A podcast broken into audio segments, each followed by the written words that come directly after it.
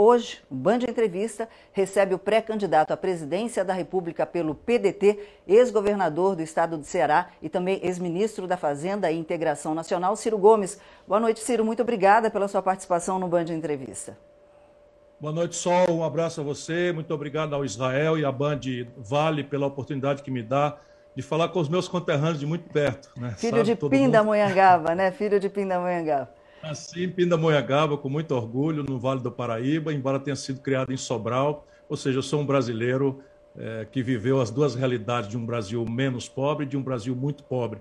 Eu agradeço a vocês. Sei que estou falando para muita gente querida, desde a Serra da Mantiqueira, onde está a nossa querida Campo do Jordão, até a praia, onde está a linda Caraguatatuba e Ubatuba, de Resende, onde se aproxima o Rio de Janeiro, até chegando perto da grande São Paulo, que fez 468 anos recentemente.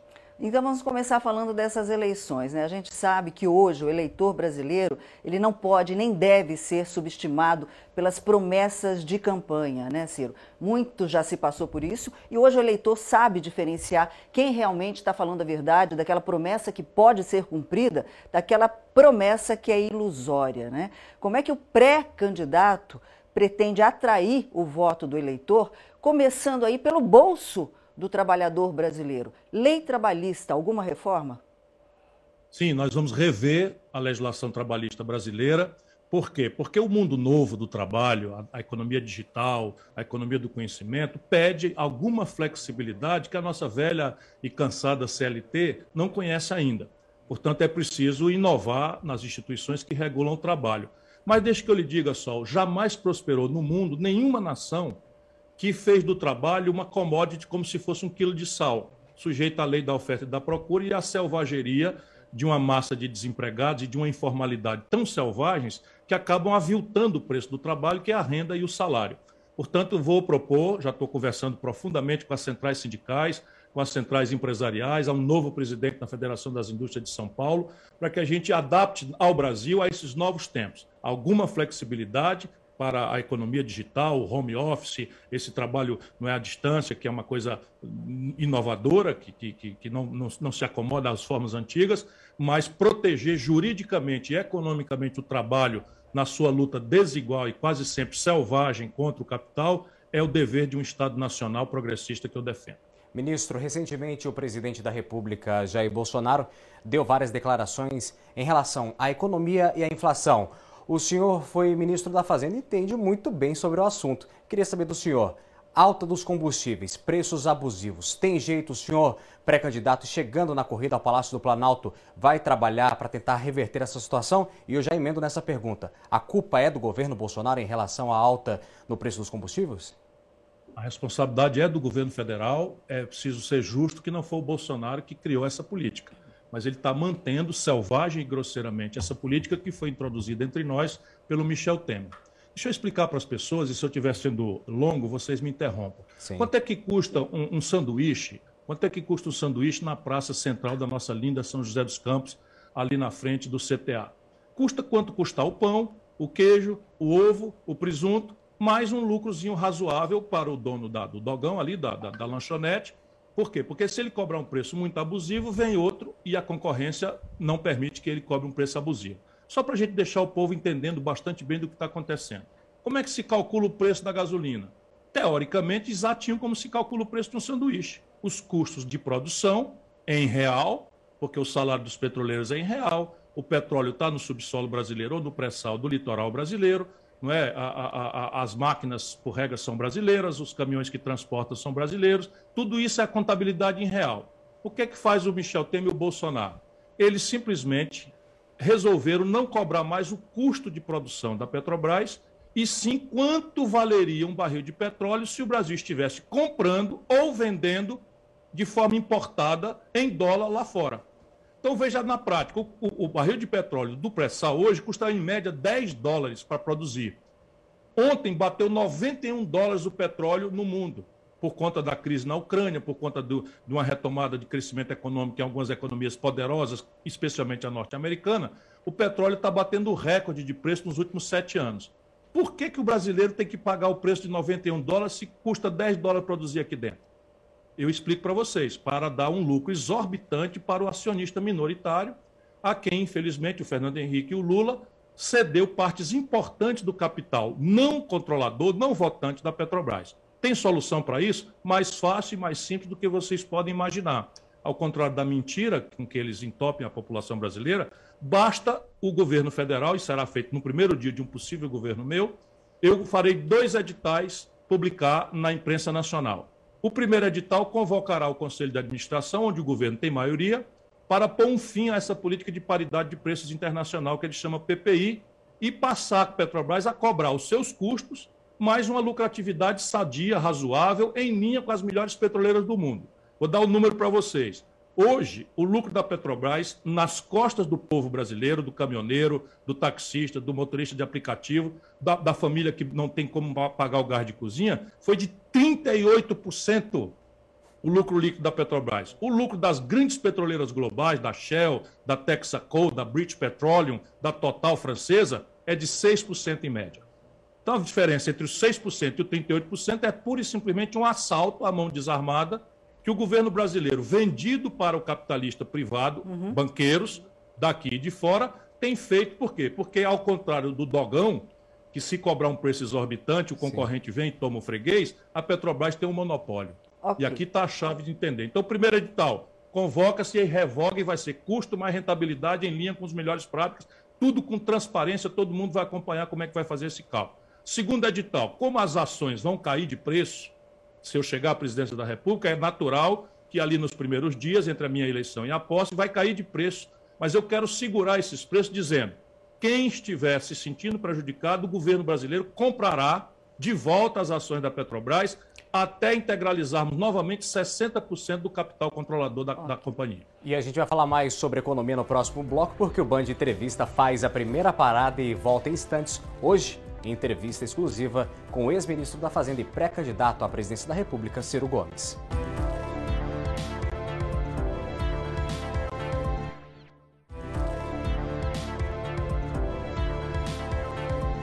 O Band de Entrevista está de volta e hoje recebe o pré-candidato à presidência da República pelo PDT, Ciro Gomes. Ele comenta sobre o atual cenário político brasileiro, negociações com partidos além da polarização Lula, Bolsonaro para esse ano de 2022, Solange Moraes. Vamos ver como é que fica esse cenário. Mas antes eu quero perguntar ao pré-candidato o seguinte: o que dá um ergue na população, no eleitor brasileiro, é uma palavra chamada corrupção porque a gente vê aí que existem muitas promessas de combate à corrupção. No entanto, o que nós vimos pós-mensalão, pós-Lava Jato, é que a corrupção continua ainda no nosso país. O que, que o pré-candidato pretende fazer em relação a isso? Eu vou anunciar, ainda no princípio do mês de março, já com os artigos e as, o texto inteiro, um programa inovador de prevenção e repressão à corrupção no Brasil. Por agora, eu quero dizer ao povo brasileiro duas coisas. Primeiro, quem prometer para você que vai acabar com a corrupção ou é inexperiente ou mentiroso. A corrupção, infelizmente, como pecado, é uma falha da moral humana.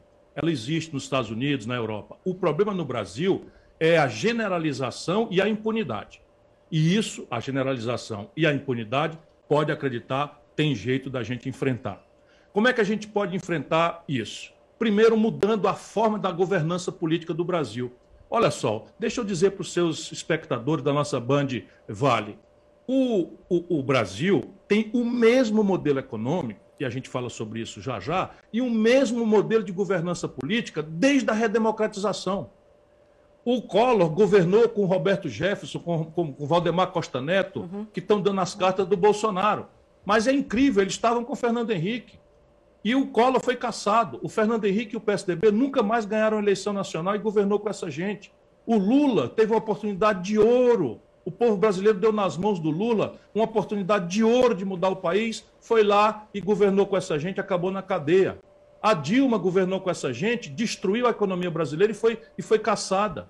Não é? o, o, o, Michel Temer governou com essa gente e saiu pela porta dos fundos, sem ter chance de disputar uma reeleição no cargo, tão desigual é a condição da disputa. E o Bolsonaro, que prometeu enfrentar a corrupção do PT e resolver a equação da tragédia econômica que o PT produziu, também afundou, desmoralizado por essa gente. Nós temos que mudar isso.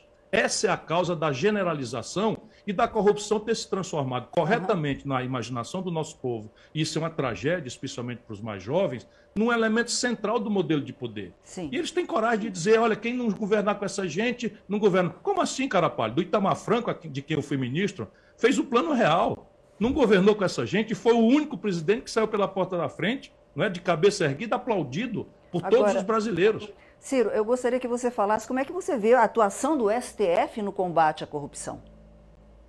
Eu acho muito falha, muito falha, porque, veja, nós, das duas, um, ou nós assistimos uma aberração jurídica, estou falando do soponista jurídico, Sim. no comportamento do Sérgio Moro e da Força Tarefa, cinco anos atrás, não é? Ou nós não assistimos. Então veja o que aconteceu. O brasileiro médio não consegue entender. A gente tem que respeitar o Supremo da última palavra, é? No, no, Estado de Direito Democrático, quem pode errar por último é o Supremo Tribunal Federal, e a gente tem que respeitar. Porém, a gente não, não, não tem como não pedir reflexão sobre isso.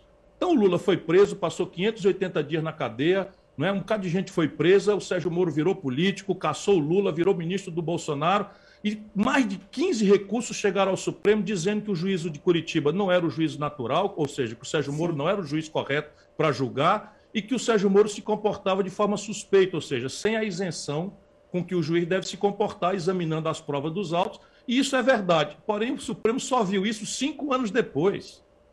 Isso não é razoável. Isso introduz no imaginário brasileiro uma sensação muito desagradável de que, se a imprensa estiver escandalizando, a justiça funciona de um certo jeito. Se a imprensa não estiver escandalizando Sim. ou cansado o povo ficar da novela, né, muda tudo para lá. Eu já tinha dito que isso ia acontecer.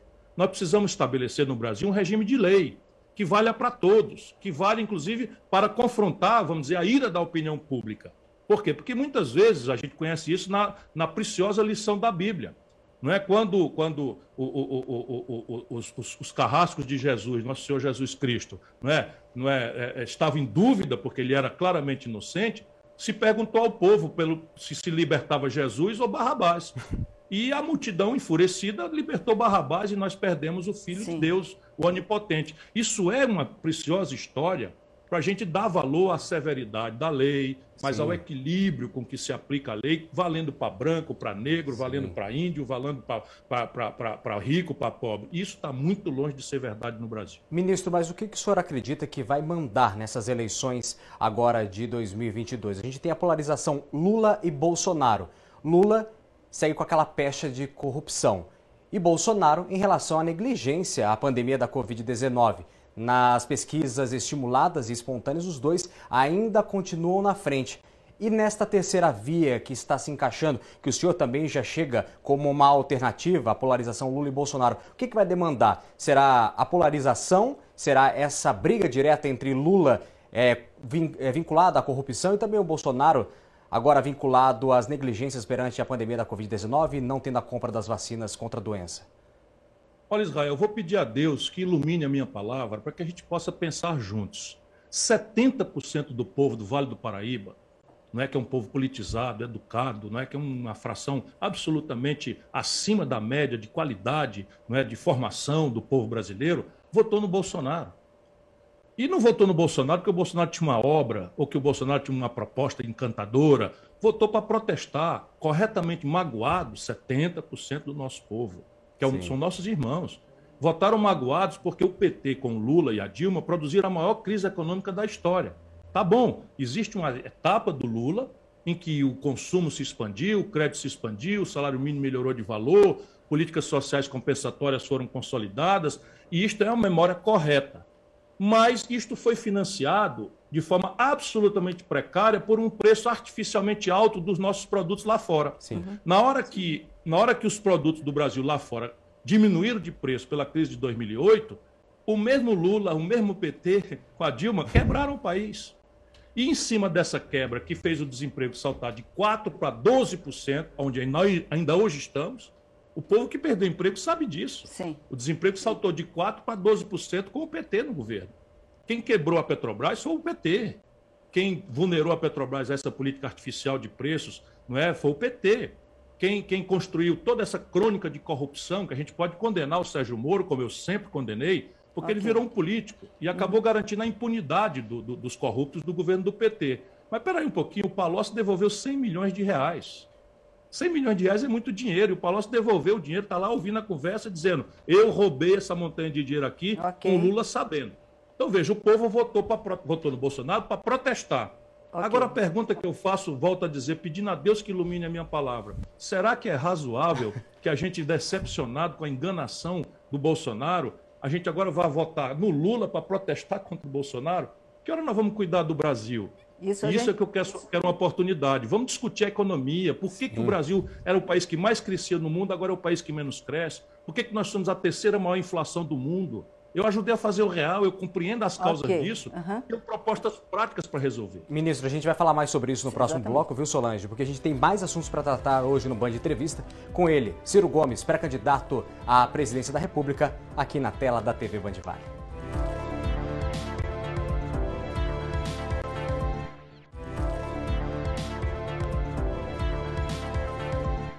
Estamos de volta com o Band Entrevista na noite desse sábado, uma noite especial, com o ex-ministro da Fazenda e ex-governador do estado do Ceará e agora pré-candidato à presidência da República, Ciro Gomes, pelo PDT. Entre os assuntos, economia, finanças, o preço dos combustíveis e, claro, a polarização na política nacional. Solange Moraes. Exatamente. É, Ciro, você estava comentando no início do programa sobre a economia, que nós não crescemos, né? que a economia não cresceu nada, absolutamente nada.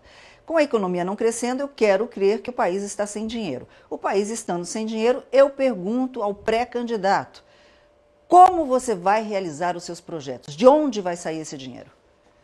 Olha só, eu sou o único candidato, isso não é nenhuma vaidade, eu apenas estou apresentando o meu currículo que tem um livro escrito com metas, prazos, objetivos e que diz concretamente, e nós devemos cobrar isso de todos os candidatos, de onde vem o dinheiro.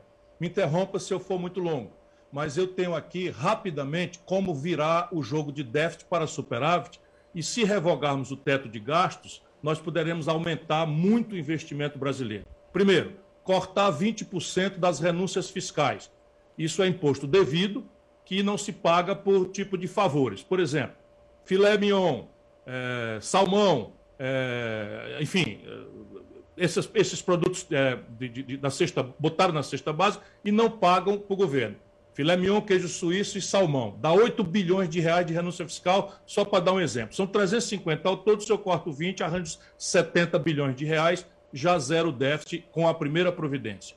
Segunda providência, eu vou cobrar, como já fiz quando governador, o imposto de renda sobre os lucros e dividendos empresariais. Esqueça os lucros até 5 milhões de reais, não vão pagar nada, mas quem ganhar acima de 5 milhões de reais de lucro vai pagar aquilo que é razoável se pagar. A alíquota máxima, nesse caso, é 15% e eu arrecado 60 bilhões de reais por ano. Aquele lá 70 por ano, aqui 60 por ano. Eu vou cobrar 50 centavos de cada 100 reais das grandes fortunas acima de 20 milhões de reais.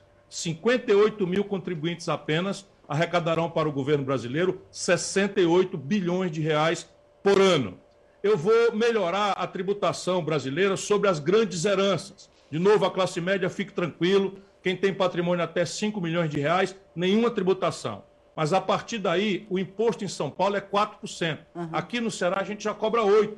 Então isso dá mais 28 bilhões de reais de arrecadação. Ou seja, eu tenho, para não cansar os seus telespectadores, bastante clareza de onde é que está o dinheiro e apenas eu vou corrigir, em linha com as melhores práticas internacionais, as profundas, corruptas e graves distorções do sistema de impostos brasileiro. Uma parte desse incremento do imposto sobre os super ricos eu vou descontar no imposto do consumo popular e do investimento, que vai ser zerada a tributação para que o país estimule o investimento e a produção. Ministro, e para essa região do Vale do Paraíba, que, claro, o senhor conhece muito bem, o senhor que também é um entusiasta, assim como eu, da tecnologia, desenvolvimento e inovação, o senhor tem aí alguma proposta, alguma iniciativa voltada para a capital do Vale do Paraíba, que é São José dos Campos? Olha, sem nenhuma dúvida, eu lutei feito um louco, inclusive fui para a justiça, mandei cartas para autoridades estrangeiras para não permitir a venda da, da nossa Embraer para a Boeing norte-americana. Felizmente, não é, minha modesta contribuição ajudou, essa reversão foi feita. E hoje nós temos que converter a, a nossa, a nossa Embraer numa grande indústria aeroespacial. O, o, o projeto do caça Gripen, que transferiu 100% do pacote tecnológico da Saab sueca, que eu visitei, é só apenas o começo das possibilidades da, da, da, tecnologia aeroespacial e de uma série de aplicações civis em microeletrônica, enfim. E aí vocês são o máximo daquilo que o Brasil tem. Nós não podíamos jamais deixar que isso fosse destruído, que era a intenção daqueles, daqueles apátridas que no Brasil permitiram a entrega da, da nossa Embraer para a Boeing. O setor de defesa vai ser o quem vai puxar porque um dos grandes complexos industriais em que o governo federal já está gastando bilhões de dólares vai verticalizar no Brasil toda a produção possível a partir da, menor, da, da, menor, da, menos, da menor sofisticação uhum. para a maior sofisticação tecnológica, naturalmente. Mas é preciso diversificar e interromper o processo de desindustrialização. A Dutra hoje é o endereço, a Via Dutra, uhum. é o endereço da mais violenta destruição de indústrias da história do capitalismo mundial. Só para vocês terem uma ideia, em 1980, um terço da riqueza brasileira era industrial. Hoje caiu de 10%. Okay. E o centro da crise é aí e a saída da crise passa por aí. Como? Ordenando os preços relativos. O câmbio deixará de ser de forma demagógica, uhum. estimulante do consumismo de curto prazo, para ser estimulante de quem investe, produz e sofistica a, a coisa. O sistema tributário vai zerar a tributação sobre investimento. Okay. Vou fazer um choque de investimentos no ganho de produtividade, porque o BNDES foi destruído e eu vou recuperar a capacidade de financiar a reconversão produtiva do Brasil. Ok, então. Pré-candidato à presidência da República, Ciro Gomes, agradecemos demais a sua participação no Band em Entrevista. Uma boa noite, um ótimo final de semana para o senhor. Obrigado. Eu peço ao povo brasileiro, não se decida agora. Vamos forçar todos os candidatos a apresentar suas propostas, suas ideias e acredite, a solução para o futuro não é a volta ao passado. Obrigado, candidato. Obrigado.